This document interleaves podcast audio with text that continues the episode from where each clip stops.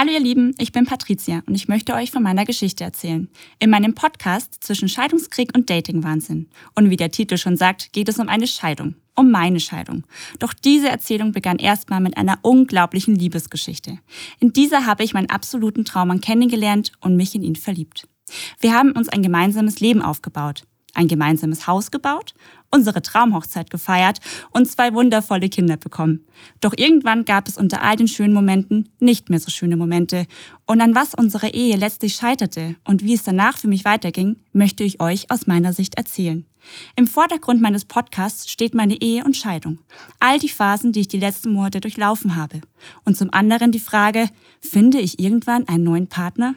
Und so begann ich mich in einer Datingwelt zu verlaufen, die so verrückte und unfassbare Geschichten mit sich bringt, dass ich sie euch erzählen möchte. Vielleicht ist dir ja die ein oder andere Geschichte so ähnlich passiert. Viel Spaß beim Zuhören meines Podcasts zwischen Scheidungskrieg und Datingwahnsinn.